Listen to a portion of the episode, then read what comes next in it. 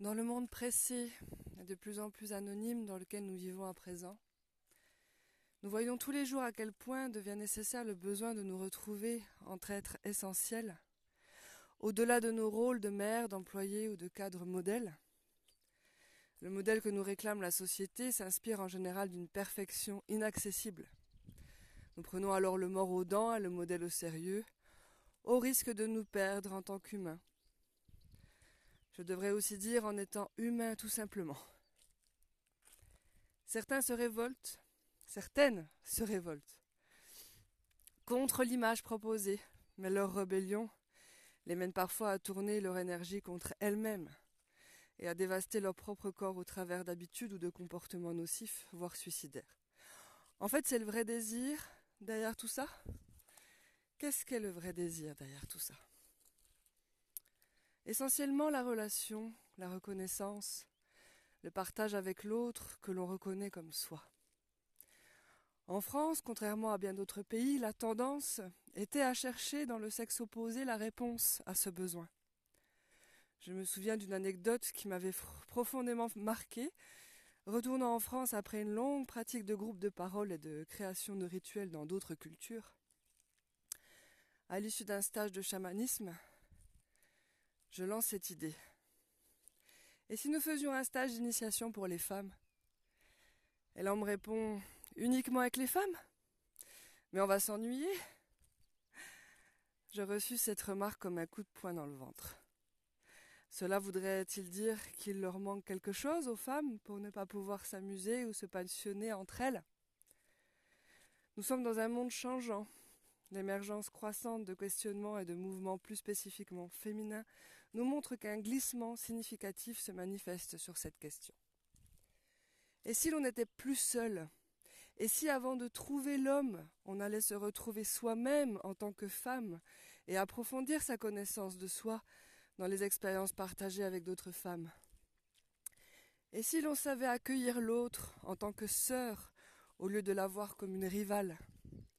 Que savons-nous vraiment des relations de parité? Connaissons-nous vraiment la sororité? Avons-nous jamais vraiment appris à parler dans un groupe où chacune a sa place, où chaque voix est entendue pleinement, où le risque d'une parole jamais encore osée trouve une oreille attentive?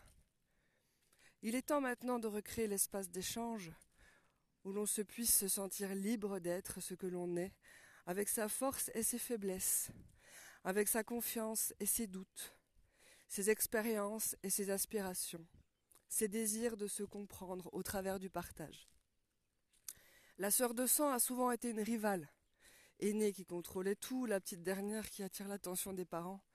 Maintenant il est temps de guérir ensemble. Oui, on peut avoir les sœurs que l'on n'a pas eues, que l'on aurait voulu avoir, que l'on peut découvrir maintenant dans le choix et l'accueil.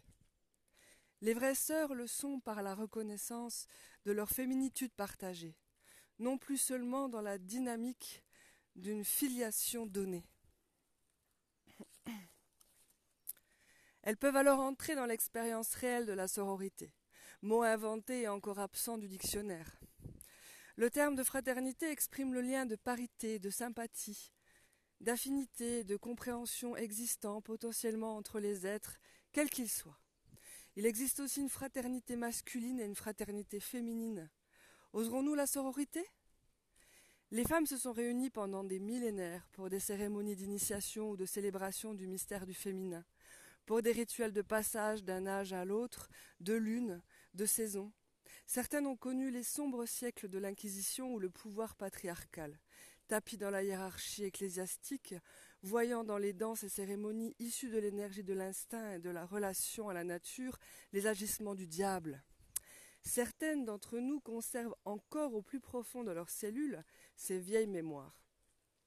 La confrontation avec sa peur profonde est la meilleure manière de mener à la transformation de cette marque ancienne.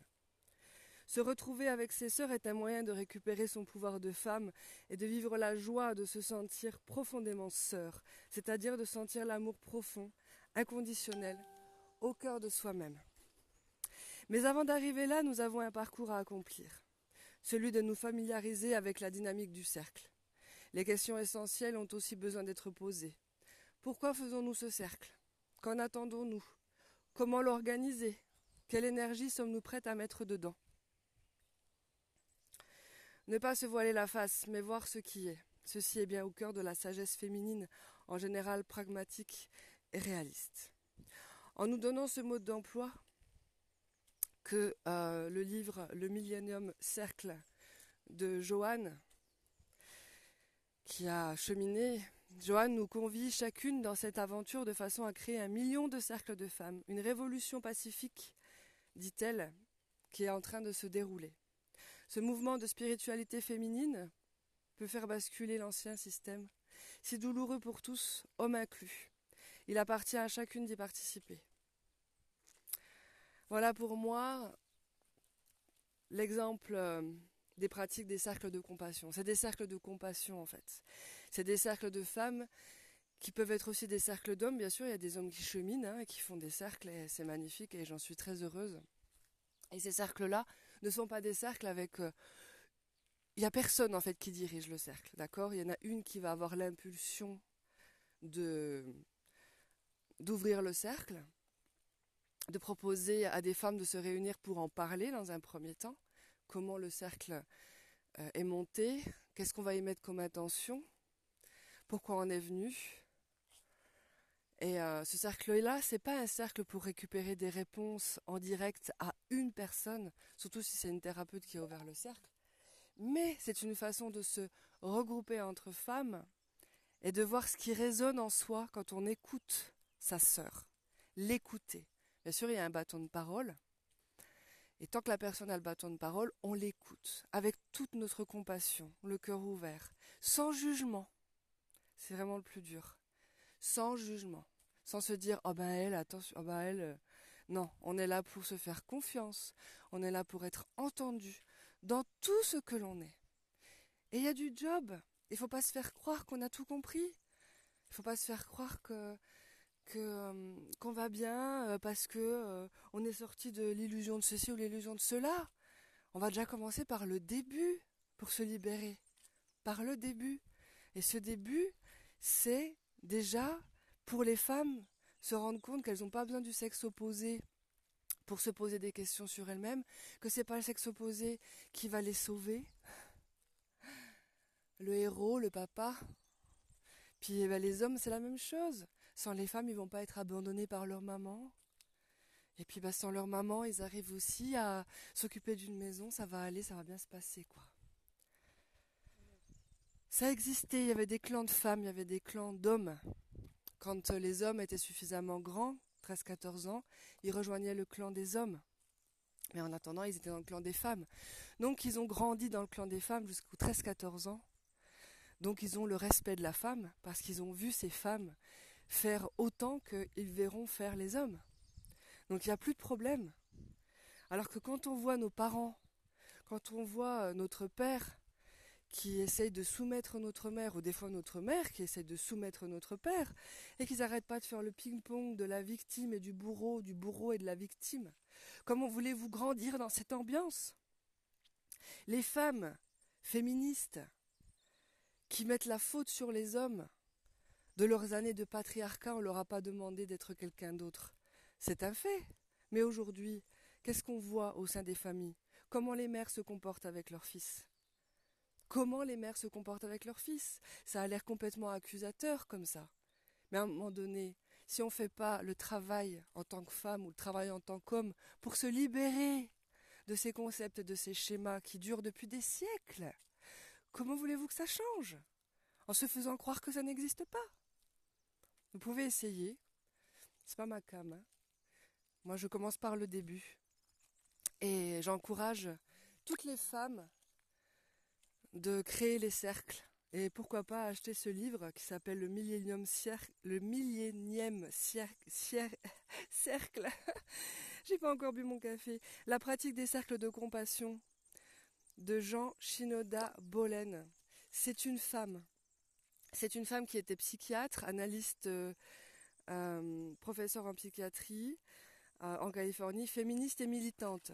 Mais c'est pas une féministe qui rentre dans la guerre. Hein. D'ailleurs, c'est elle qui m'a inspirée de cette phrase que j'ai partagée sur Facebook hier sur bah, le féministe si ça devient quelque chose de violent et que ça manque de spiritualité, en fait, ça devient une politique. Et les politiques ne nous ont jamais reliés par le cœur, ni par l'amour. Donc, euh, rentrons dans ces airs de compassion, sortons notre bonté pour pouvoir aussi accompagner ces hommes hein, qui sont perdus. Hein.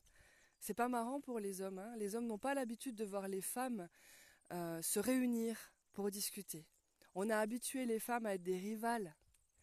On les a habituées à être les unes contre les autres. On les a habituées à devenir des objets de désir pour les hommes. Les femmes à l'époque, elles avaient des grandes robes. Pourquoi elles avaient des grandes robes jusqu'en bas?